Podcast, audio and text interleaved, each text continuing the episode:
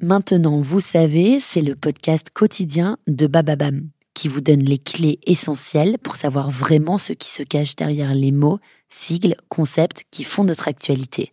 Du 6 au 20 décembre 2021, découvrez la rétrospective 2021 des mots qui ont marqué l'année, de l'affaire des Pandora Papers au hashtag Quit My Job, en passant bien sûr par l'expression Covid long, redécouvrez ces mots qui résument à eux seuls notre année 2021. Qu'est-ce qu'un dôme de chaleur?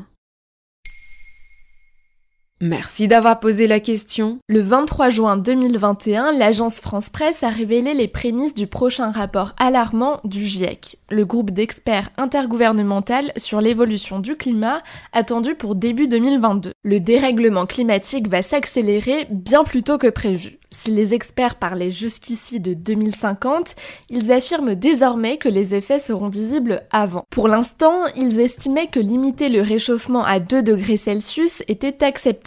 Le chiffre est revu à la baisse et passe à 1,5 degrés Celsius. En quelques mots, le pire est à venir. Ce ne sont pas mes mots, mais les leurs. Selon eux, l'humanité est à l'aube de retombées climatiques cataclysmiques. Certains effets inquiétants sont déjà visibles. Il y a des endroits où les températures sont particulièrement élevées cette année? Vous avez sûrement entendu parler de ce qu'il se passe au Canada.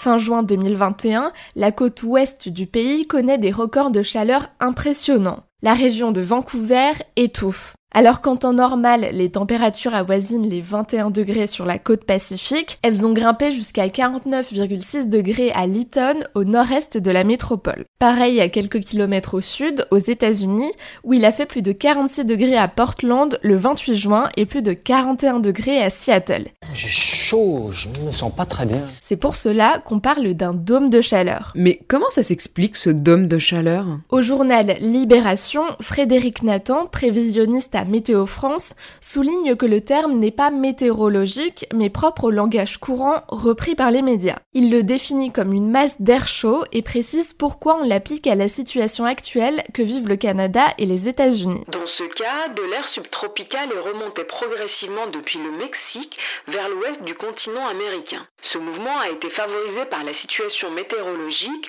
c'est-à-dire des dépressions et des anticyclones. Et ensuite, l'air chaud est resté parce qu'il n'y a pas eu de vent et a formé un dôme de chaleur qui stagne depuis plusieurs jours. Christophe Cassou, climatologue, a souligné aux échos qu'un dôme de chaleur peut durer 2 à 3 semaines. Seul un vent puissant pourrait permettre de le dégager. Mais ça peut être dangereux ces températures élevées, non? On le voit avec les incendies qui se multiplient à la frontière canado-américaine en raison de la chaleur et de la sécheresse. Le 30 juin, la ville de Lytton, en feu à cause des records de chaleur, a même dû être évacuée. Les températures inhabituelles ont aussi un effet dévastateur sur les humains. Une centaine de décès ont été relevés fin juin 2021, probablement dus à ce dôme de chaleur, selon la Gendarmerie royale du Canada.